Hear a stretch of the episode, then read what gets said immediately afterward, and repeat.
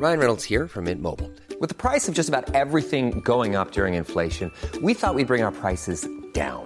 So to help us, we brought in a reverse auctioneer, which is apparently a thing. Mint Mobile unlimited premium wireless. Ready to get 30, 30, bit to get 30, bit to get 20, 20, 20, bit to get 20, 20, bit to get 15, 15, 15, 15 just 15 bucks a month. So, Give it a try at mintmobile.com slash switch. $45 upfront for three months plus taxes and fees. Promo for new customers for limited time. Unlimited more than 40 gigabytes per month. Slows. Full terms at mintmobile.com. soit.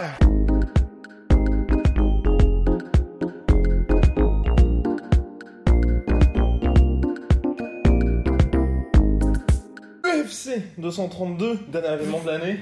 John Jones Alexander Gustafsson et Chris Cyborg qui défendait sa ceinture featherweight contre Amanda Nunes. On va commencer par un des upsets euh, de l'année. Ça dérange ou pas si je passe mon bras comme ça Si, pas de soucis. Pas de soucis, je vais mettre ma main ici. un des upsets, tu sais, puisqu'Amanda Nunes, championne bantamweight, devient championne featherweight après 3 knockdowns et seulement 51 secondes. Messieurs, la goutte. Euh, bah en tout cas, euh, enfin euh, en tout cas, il n'y a pas eu d'accomplissement comme ça en MMA féminin. euh, c'est dingue quoi, parce qu'en en cumulé, il a dû battre euh, Rosé et, euh, et du coup euh, Cyborg. Cyborg en moins de 2 minutes quoi. C'est Ouais. quand même assez magnifique. 48 secondes et 51. Ouais. Elle avait battu au précédemment Derandami, Chevchenko. Ouais, il a battu tout le monde. quoi. Enfin, Et c'est vrai que là, l'accomplissement, parce qu'on parlait d'upset et euh, c'est pas un aussi gros upset Oui, que Ronda Rousey ou contre ou Namajunas Jedrzejczyk, c'est-à-dire qu'il y a euh, Olion Rousey qui était un plus gros upset, il y a, il y a. Cela dit, techniquement, euh, personne ne voyait Cyborg se faire dominer comme ça. Premier round, non, ça. C'est- C'était inimaginable et impensable, et du coup, euh, c'est un upset plutôt vraiment dans ce sens-là, c'est-à-dire que ça paraissait inimaginable qu'une fille qui a dominé toutes celles qui avaient été mises en face d'elle, quel que soit le gabarit, quelle que soit leur, leur spécialité, leur force, etc., se fasse à ce point surprendre et outpowered par, euh, par, par quelqu'un qui en plus vient d'une division inférieure. Ouais.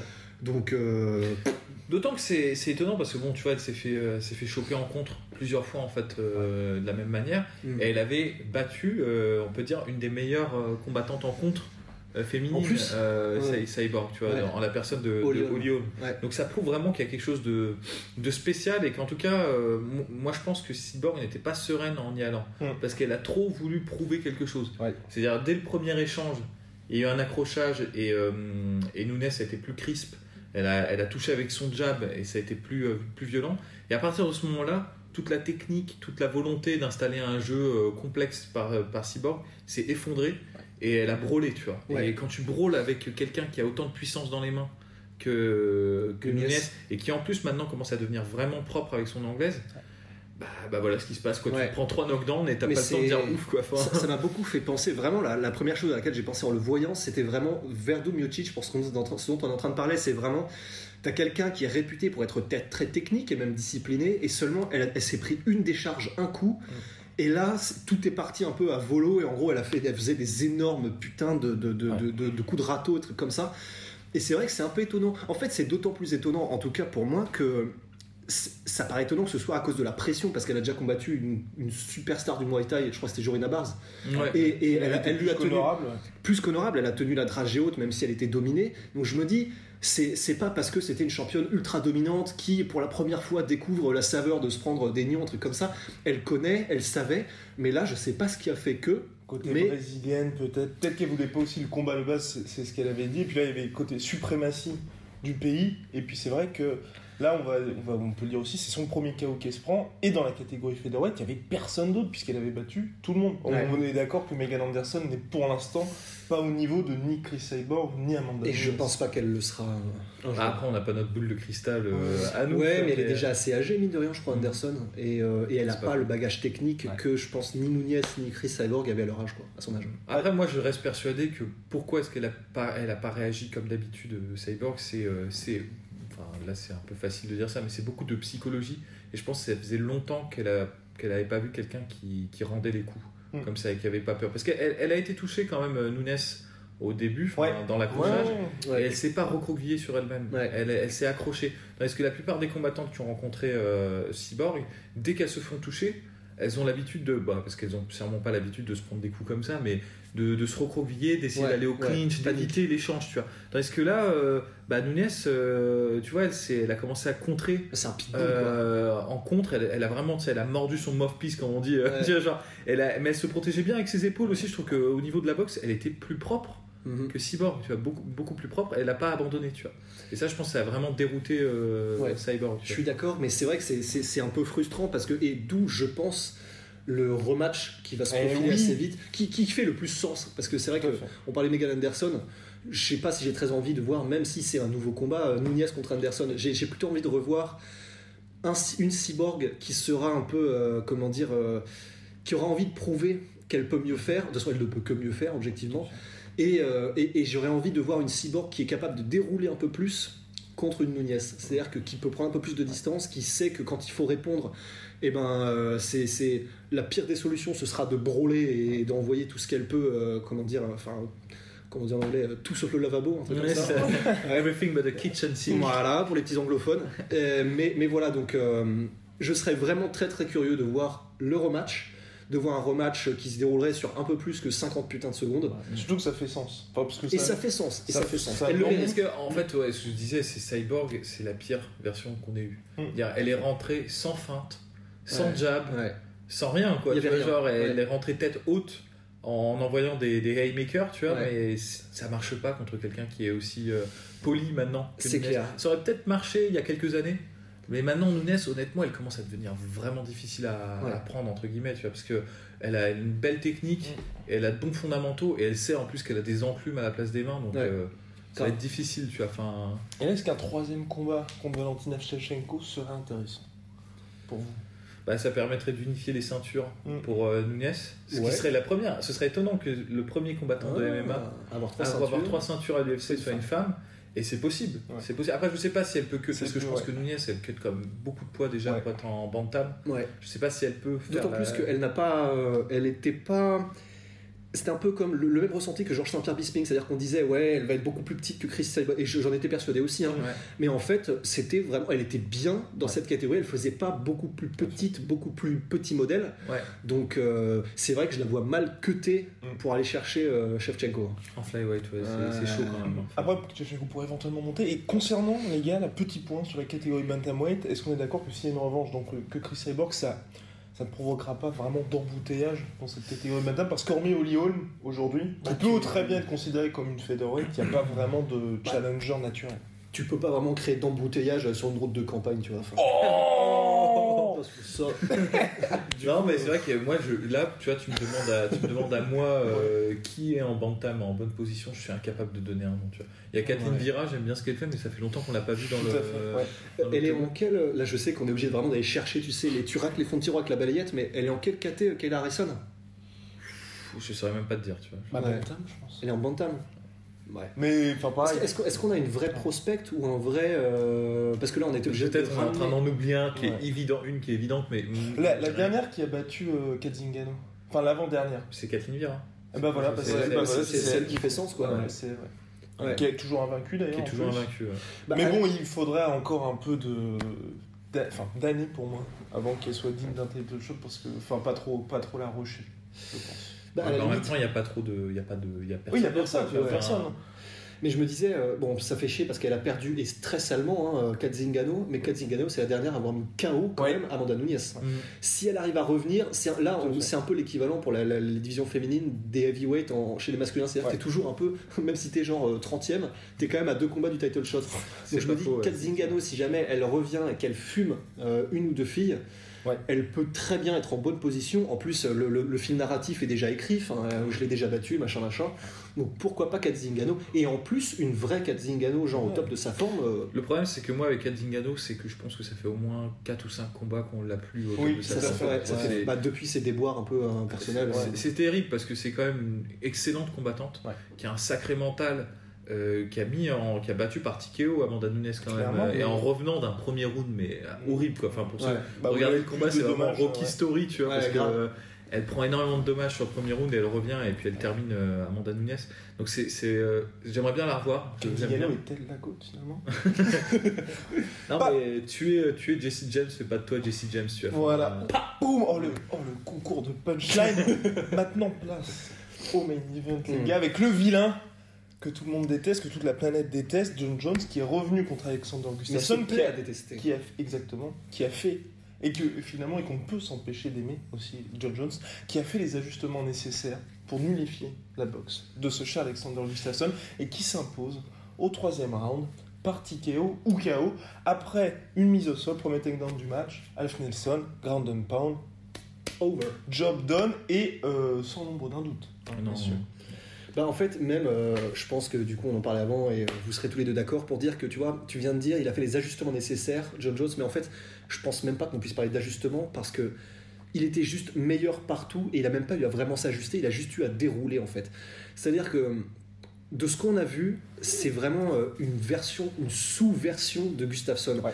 Aucun déplacement latéral. Euh, les low kicks, je sais pas qui met des low kicks comme ça dans le monde du MMA, mais je, je- certainement pas Ernestus qui lui a appris, tu vois. Ouais, vrai. Ça, ça ne servait à rien, je sais pas quel était son game plan. son coach. Bah, mais je sais pas, mais tu te demandes. Bah, après, voilà, je veux, je veux pas Après, vraiment. non, moi, je, je- faut pas être injuste avec Gustafsson. Euh, Gustafsson, le truc, c'est que clairement, moi, le ressenti que j'en ai après le combat, c'est que Gustafsson n'a pas progressé sur les cinq dernières années. Et John Jones, lui, il a progressé, tu vois. Et c'est c'est terrible parce qu'en fait, ce que je disais, c'est que la force de John Jones, c'est de. Tu vois, il y a un dilemme quand tu combats John Jones. Soit tu restes à distance et tu te fais matraquer en kick parce que le mec, il est une allonge, mais juste improbable.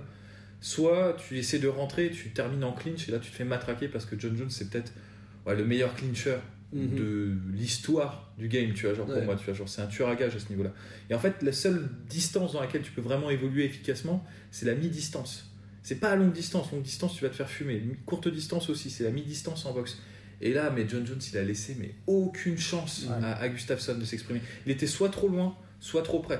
Il n'y a jamais eu un moment de doute, tu vois, où il était vraiment dans la bonne distance dans laquelle Gustafsson aurait pu installer Et sa je pense que c'est un mot important parce que doute, là franchement, c'est un peu ce qui pourrait, j'ai l'impression, caractériser la perte de Gustafsson. Il a été hésitant et timide tout le temps.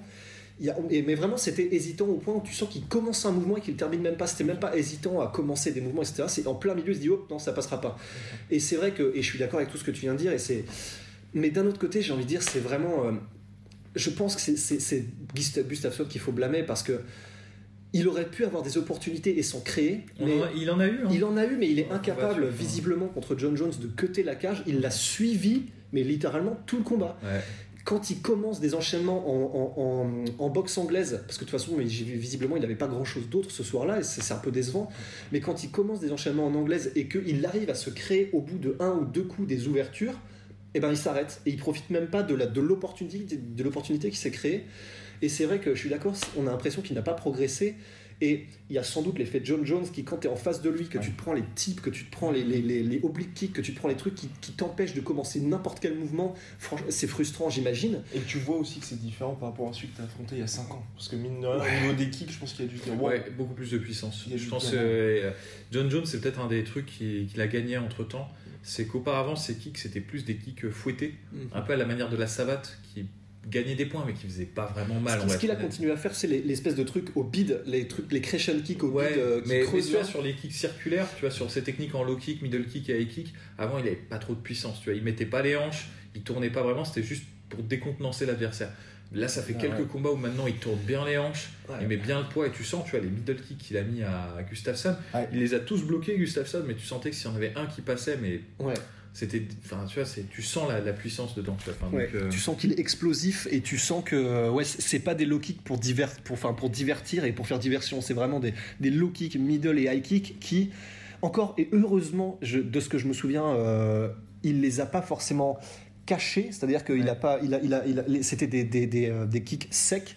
pour sans- arrêter, euh, Juste pour arrêter et qui n'était pas dissimulé dans un enchaînement quoi que ce soit, Dieu merci, parce que quand ça va venir et qu'il va, comment dire, réussir à mettre à l'intérieur d'une combinaison avec des, euh, des, des points, des trucs comme ça, et à mettre son et à placer son middle ou son high kick, bon bah là c'est. Bah, c'est c'est ça qui est terrifiant, mec, à la sortie de ce combat, c'est ce que je te disais, c'est euh, il y a encore des marges de progression pour John Jones. Alors qu'il a progressé c'est- déjà, C'est quoi. c'est ça, parce que tu vois, par exemple, maintenant sa boxe, elle est pas très bonne, c'est encore son gros point faible, moi je trouve à John Jones, c'est qu'il a pas des mains très très efficaces.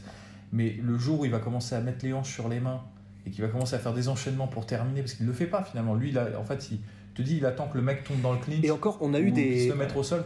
Mais quand il va commencer à mettre de la puissance dans ses coups, Et on en s'il a vu. arrive, tu vois, À un moment donné, il a placé un check hook Un de gauche qui nous a marqué tous les trois. Et tu sens que effectivement, si ça, il commence à le faire de manière régulière dans ses combats. Et, mais voilà, c'est ça qui est le plus dingue en fait. Il continue de. pro- Le mec, ça faisait je sais pas combien de temps qu'il était pas entré dans la cage. Il était mais fluide, mais tellement fluide. Et il a encore progressé. Il a encore amélioré, euh, rajouté des armes euh, à son arsenal. Seulement 31 ans. 31 ans, donc il a encore 3-4 piges où il sera vraiment physiquement au top. C'est c'est assez flippant, hein. c'est assez flippant. Et on se disait, bah, là, le gap, le, le, le différentiel avec la KT. Here's a cool fact a crocodile can't stick out its tongue. Another cool fact you can get short term health insurance for a month or just under a year in some states. United Healthcare short term insurance plans are designed for people who are between jobs, coming off their parents' plan, or turning a side hustle into a full time gig. Underwritten by Golden Rule Insurance Company, they offer flexible, budget friendly coverage with access to a nationwide network of doctors and hospitals. Get more cool facts about United Healthcare short term plans at uh1.com. Bah, il est plus que creusé là. Le, le seul problème que je vois venir, moi, en fait, avec, euh, avec John Jones, bah, au-delà de tout ce qui peut arriver hors de la cage, Stop, stop, il ne se passe rien. c'est un truc à ne pas négliger avec lui. Comme l'a dit Dana White, c'est bon, on est tous d'accord, il n'est pas popé. Mais euh, à part ça, tu vois, le seul truc, c'est que il est, c'est John Jones, c'est vraiment un mec, il me semble, hein, de, de ce que je vois, qui est tiré par, euh, par des bonnes rivalités. Il s'est amélioré pour battre Daniel Cormier, il s'est amélioré pour exploser euh, Gustafsson. Mais il en parlait depuis toujours. Mais ouais, voilà, tu vois, c'est un truc qui le trottait, tu vois, dans, dans le crâne. Là, il va sûrement se rediriger vers un combat contre Daniel Cormier. Où il faudrait un Euh, retour de Rumble. Non, mais voilà, tu vois, ce que j'allais dire pour conclure, c'est que si jamais il bat Daniel Cormier, il y aura plus personne pour le tirer vers le haut, tu vois. Et justement, pour revenir à Daniel En Cormier, tirer vers le haut, euh, peut-être le, le temps de monter. Quoi. pour revenir à Daniel Cormier, messieurs, quand même, soulignons nos, nos très chers followers qui sont toujours là pour nous soutenir. Et donc là, sur Instagram, on avait une question par rapport à ça de Ismail Zania. Que dire de cette, de, cette de masterclass de Bones Incroyable, Gustafsson dominé de A à Z, avec en prime un câlin de l'arbitre en fin de combat. Trop mignon, lol. Espérons que Kung Fu Panda, entre parenthèses, d'ici, est OK pour la trilogie. Alors merci déjà pour euh, cette participation. Et oui, parce que maintenant c'est tout- c'est la question que tout le monde se pose, va-t-il y avoir une trilogie Et surtout, où En tout cas, John Jones semble favorable à une trilogie en light heavyweight. Daniel Cormier, lui, je pense qu'il préférerait, pour les derniers combats qui lui restent, faire ça en poids lourd. Quoique j'ai jamais encore entendu, en fait, là, depuis quelques temps, Mhm. Daniel Cormier dire je vais lui donner sa revanche. Enfin, je, je crois que ça lui a un peu. euh, pas sorti de l'esprit, parce que forcément ça l'intéresse. Il a envie de battre John Jones, il l'a toujours dit. Ouais. Mais euh, si en plus John Jones n'est pas prêt à faire l'effort de monter de catégorie, parce que je pense pas que Daniel Cormier a envie de redescendre. Non, clairement non, pas. Je pense pas. Surtout après ce qui s'est passé lors des précédents combats. Voilà. Mais du coup, si John Jones n'est pas prêt à monter, je, je ressens pas euh, une, une- une panique et une pression de la part de Cormier pour, Mhm. euh, pour descendre et enfin réussir à battre John Jones. Ouais, clairement. Après, il avait quand même dit euh, dans son plan, on va dire, de Ouais. pré-retraite, quoi, c'était de dire si j'ai pas Brock Lesnar, je prendrai John Jones. Et s'il n'y a pas John Jones, je prendrai Stipe Miocic, Ouais. tu vois. Ouais. Mais euh, toute la question était où? Parce que l'UFC 230, ils voulaient s'affronter tous les deux, mais ça ne s'était pas fait parce que John Jones avait dit OK en light heavyweight et Cormier avait dit non, c'est en heavyweight. bah, moi, personnellement, euh, ce que je préférerais, euh, c'est que ça se fasse en heavyweight. Qu'on préférait. Bah oui, bah On c'est sûr. préférerait tous, parce que bon, en plus de ça, euh, il a... John Jones, il a plus rien à faire dans la catégorie light Ouais. heavyweight. Il n'y a plus personne à affronter, tu vois. Enfin, Oui, mais il a laissé sous-entendre, si, si j'ai bien entendu, qu'en gros, bon, déjà il y avait Gustafsson 3, donc personne n'a rien à branler. Que- non, que tout le monde veut voir, arrête. Ouais, non, mais c'est incroyable. Mais il y a aussi le fait que, il- alors, j'ai l'impression qu'à demi-mot, il avait l'air de dire, et j'ai envie, il y a une nouvelle génération qui arrive, de prouver aussi que la nouvelle génération de light heavyweight, euh, il n'a pas voulu citer de nom, il l'a dit, mais euh, il a envie de prouver que voilà, il, il peut repartir sur un run en light heavyweight. Ouais, c'est vrai, parce que c'est un peu le truc qui le, qui le tracasse, c'est qu'on lui a souvent euh, envoyé comme critique qu'il a battu des, des fins de carrière, en fait. Et des mecs Et qui il étaient l'a de, l'ancienne génération, c'est-à-dire pas des vrais light heavyweight. Shogun Des mecs qui sont plus des middleweight Ouais. euh, et tout, tu vois. Mais bon, je sais pas, moi je, honnêtement, je vois pas là dans le dans l'immédiat Ouais. euh, qui peut vraiment poser un challenge. euh, À moins qu'il fasse des trucs en short notice, à la euh, Derek Lewis, euh, Daniel Cormier. En fait, il propulse un mec en mode panic button, euh, qu'est-ce qu'il nous faut en main event. Mais c'est vrai que là, pour John Jones, et même pour DC, enfin, c'est compliqué parce que DC, vraisemblablement, en mars, c'est terminé. Après, en heavyweight, ce sera open bar, grosso modo. Et là, en light heavyweight, il y avait Gustafsson. Et donc, qui est-ce que vous voyez finalement comme challenger naturel pour ce combat-là Il travaille sur un Volcan Ozdemir, Dominique Reyes. Peut-être que c'est le plan aussi. Si Ça Reyes tôt. gagne, pourquoi pas hein. Ouais, Reyes c'est un peu tôt, je pense. hein. Ouais, ouais. Honnêtement, j'adore hein, Dominique Reyes. Je trouve que c'est vraiment euh, un des espoirs de cette catégorie-là euh, et il est très complet, très bon. Et en plus de ça, je trouve qu'il a des armes qui pourraient être très intéressantes contre John Jones. Genre notamment euh, ses high kicks, Ouais. ses combinaisons de boxe anglaise qui terminent en, en kick. Mais il a encore des, des bons trous, je pense, dans son jeu encore, tu vois. Parce que j'arrive pas à me m'ôter de la tête que, tu vois, genre, ok, peut-être en striking, Dominique Reyes arriverait à, ouais. aligner euh, John Jones, mais il y aurait un moment où il irait au sol et ce serait, euh, ce serait bouclé, quoi, tu vois, parce qu'on sait pas vraiment ce qu'il vaut au sol. Ça se trouve, ça va faire comme, euh, tu vois, euh, euh, Ozdemir qui avait l'air imbattable quand il mettait des KO, et puis euh, finalement, quand il a été exposé, euh, on s'est dit, bah ouais, en fait, non, il était pas complet, tu vois. Après, certains ici n'ont jamais été dupes sur les talents de Volcan Ozdemir. Non, non, mais non, mais ce que je veux dire, c'est qu'on on sait, on sait jamais, tu vois. Là, pour le moment, Reyes, il a une belle progression, mais on sait pas vraiment quelles sont ses limites, tu vois. Ouais. Et, euh, et, et c'est le plus prometteur. C'est-à-dire, moi, je vois pas d'autres light heavyweight. euh, On parlait de Jerry Prochaska, on parlait de euh, Johnny Walker. Johnny Walker, mais moi je suis pas convaincu encore par Johnny Ouais. Walker. Il y a, il y Faut a- attendre il y a- un peu, c'est ça, oui. il y a C'est que physiquement, peu. il est impressionnant, Johnny Walker. Ouais. C'est pour ça Mais que c'est intéressant, tu vois. Genre, Mais, mais comme on le disait avant, et euh, tant pis, je vais me répéter, mais euh, je- j'ai pas vraiment cette. Je, je sens pas un futur champion Johnny Walker. Surtout que pour l'instant, c'est une victoire contre Ali Roundtree. Enfin, calmons-nous. C'est bien, mais C'est bien, voilà, il a pas encore prouvé quoi que ce soit. Les combats que j'ai vus de lui avant l'UFC, euh, il est prenable, hein, visiblement. Ouais. il y a des Ouais, combats où il a galéré avant l'UFC. Mais à la limite, c'est vrai que quitte à trouver un challenger, même là parmi les prospects, genre Ion là-bas ou euh, des, des gens comme ça, même à l'UFC, je vois personne ne serait-ce que menacer John Jones. Et je pense que les, comment dire, ceux qui pourraient vraiment proposer quelque chose de nouveau sont en dehors de l'UFC. Ouais. On parle de, de Vadim Nemkov, Nemkov, ouais. on parle de Projaska, on parle de. euh, Il y en a un troisième, je sais plus comment il s'appelle, un troisième larron, un peu qui vient des pays de l'Est aussi. euh. il y en a pas mal, hein, Euh, des, il y en a pas mal, ouais, de- prospects des pays de l'Est. Thomas Narkoun, mec. Narkoun, Oh, Narkoun, il est bon, ouais. En- Ouais, en plus, donc, est- euh, ouais. à l'UFC en tout cas, Ouais. là, surtout vu la performance qu'il vient de livrer, Ou en middleweight, les Rocco de Romero, s'ils venaient à Romero, monter. pourquoi pas Romero, ouais, s'il monte. Mais Rockhold, encore une fois, comme tu le disais, euh, Romero en Ouais. on l'a déjà vu et c'est pas là où il est, C'est le pas ce meilleur. qui nous a le plus ouais, plu, c'est. Mais les gars, c'était il y a 8 ans. Oui, mais en fait, c'était il y a 8 ans, je sais, il avait pas la technique qu'il avait, je sais. On parle du combat contre Rafael Fejao, qu'il a perdu par KO. Le seul de sa carrière. Le seul de sa carrière, mais surtout ce qui m'avait un peu choqué contre Fejao, c'est que certes, il venait d'arriver sur le MMA. Ouais. C'est, c'est à des, des années-lumière d'être le gars qu'on connaît maintenant. Mais malgré tout, il, il- il- il- il n'arrivait même pas à blesser euh, Fejao. Alors que donc il y a des moments quand même dans le combat où Fejao est contre la cage, juste comme ça. Romero donne absolument tout ce qu'il a dans les entrailles pour réussir à finir euh, Fejao. Et quand il a fini son enchaînement, bah, Fejao fait en mode ah bon bah à moi. Et, enfin, et, et ça, euh, ça me fait un petit peu peur quand même. Même si mm, Romero est un tank, il a progressé, certes, il va peut-être nous prouver tort, mais euh, ce souvenir-là, il, me, il, me- Ouais, il est marqué il au fer rouge, tu vois. Ouais. Affaire à suivre donc. Message de Théo qu'on a reçu sur Facebook. Parce que oui, vous pouvez nous poser des questions sur nos réseaux sociaux. Oui. Facebook, la sueur, Instagram, la sueur, Twitter, la sueur, underscore off OFF. Théo, merci à vous pour cette année 2018, riche et forte en émotions.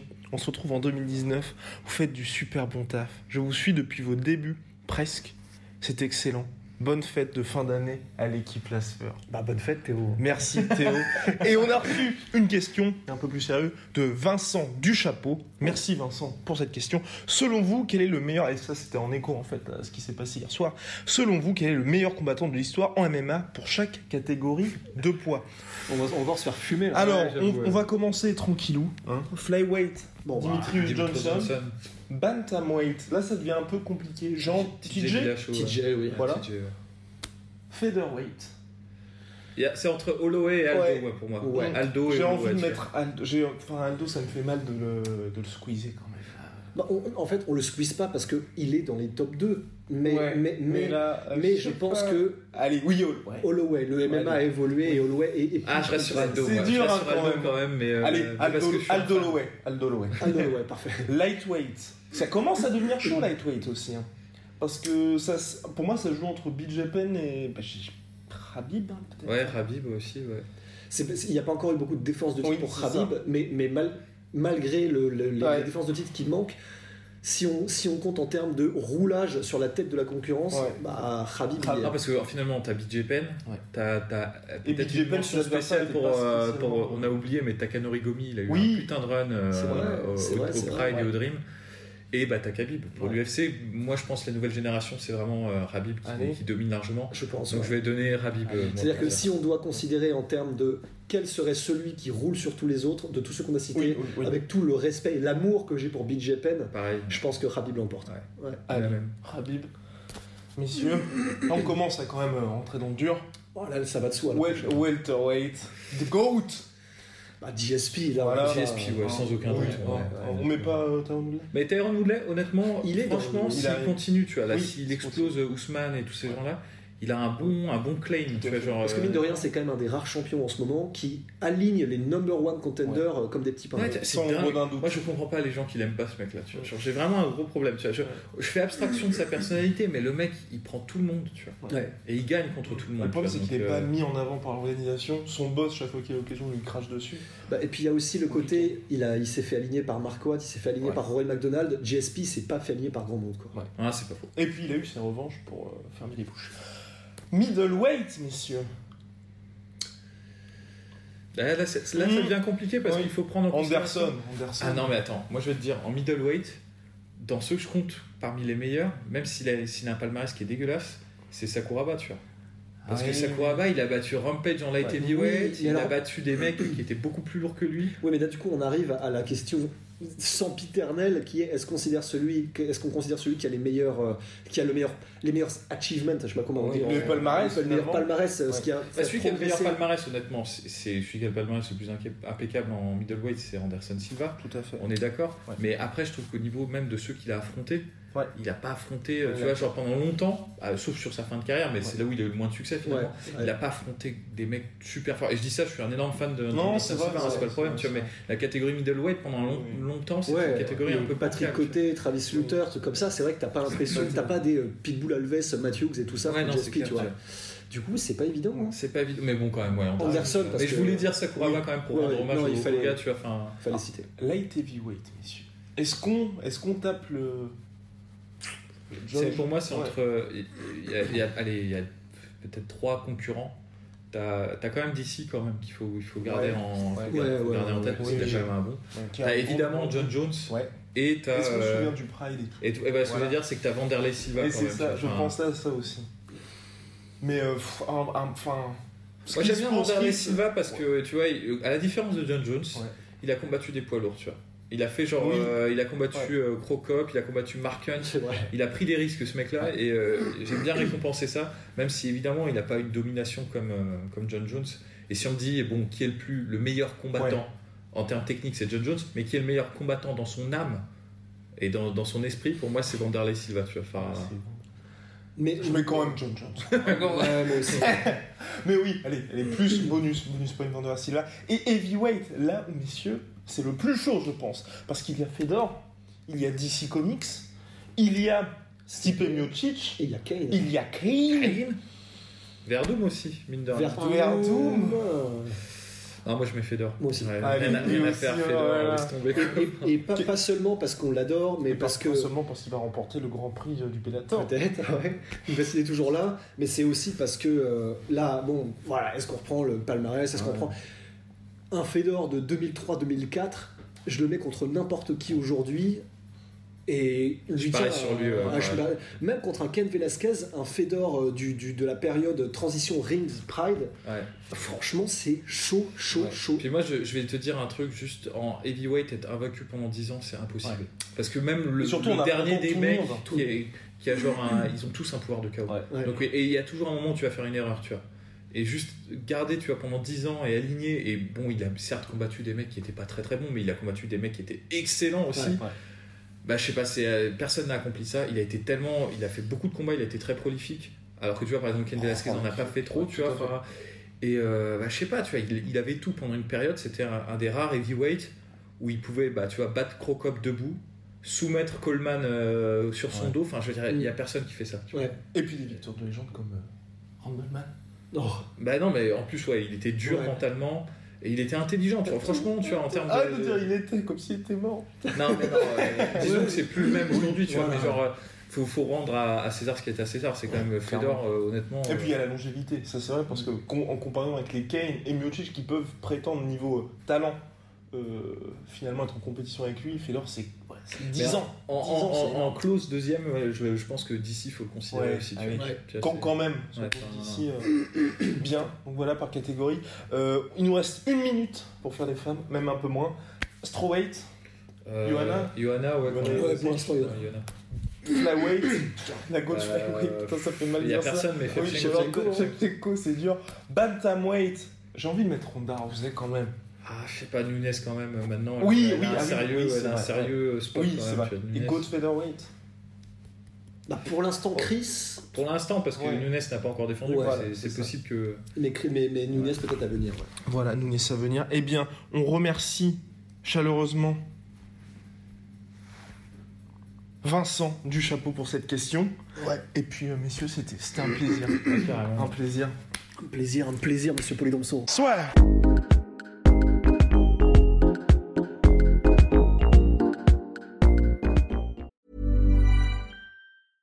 Ever catch yourself eating the same flavorless dinner three days in a row?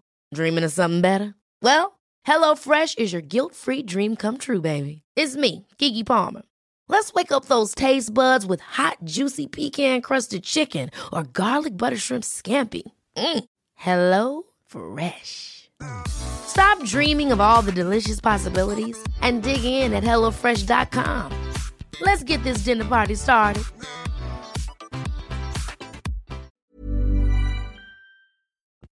Et voilà, c'est la fin de votre épisode du podcast La Sœur. Si ça vous a plu, n'hésitez pas à nous mettre les 5 étoiles sur Apple Podcast ou sur Spotify. Vous pouvez aussi nous laisser un petit commentaire, ça nous aidera beaucoup. Et si vous voulez aller plus loin avec nous, vous tapez La Sueur sur toutes les plateformes ou sur les réseaux sociaux, vous nous trouverez. Et là, vous nous écoutez très certainement en audio. On est aussi en vidéo sur YouTube, mais également sur Snapchat. Là encore, vous tapez La Sueur et on sera là. Merci de votre fidélité et à très vite pour de nouvelles aventures.